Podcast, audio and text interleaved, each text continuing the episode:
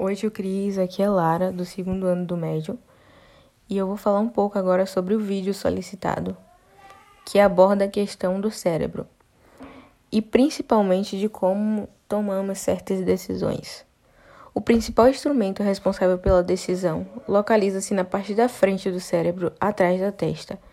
Se chama córtex pré-frontal que além de nos capacitar para tomar uma decisão, exerce outras funções, como a da construção da personalidade daquele ser. O córtex pré-frontal pode ser alterado às vezes, como quando se consome álcool, porque os neurônios funcionam numa frequência menor.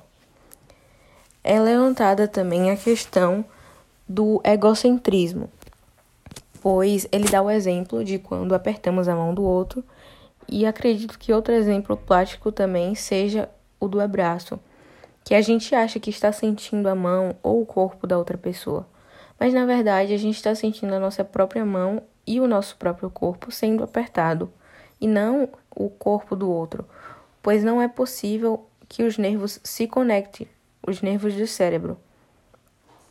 É também abordada a questão da, da facilidade da mudança da crença, porque por muitas vezes as pessoas consideram mudar o comportamento mais fácil que a crença, sendo que na verdade não é bem assim que funciona.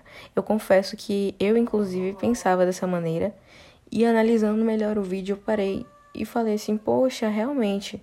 Porque é bem mais fácil você mandar para o seu cérebro uma informação e fazer com que ele capite isso do que você realmente exercer essa ação.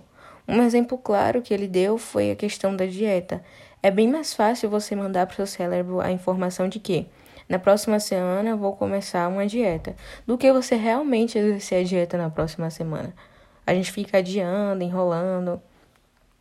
E e é isso. Um método para você alcançar a mudança de hábito é encontrar um gatilho, que foi abordado também. Porque para você agir de tal maneira, tem sempre um gatilho que te leva a ser assim, a agir dessa forma. Então, a forma mais certa de quebrar esse hábito que você não goste ou considere ruim é encontrar o gatilho para poder cortá-lo. Tem também a questão de ficar culpando os outros à nossa volta.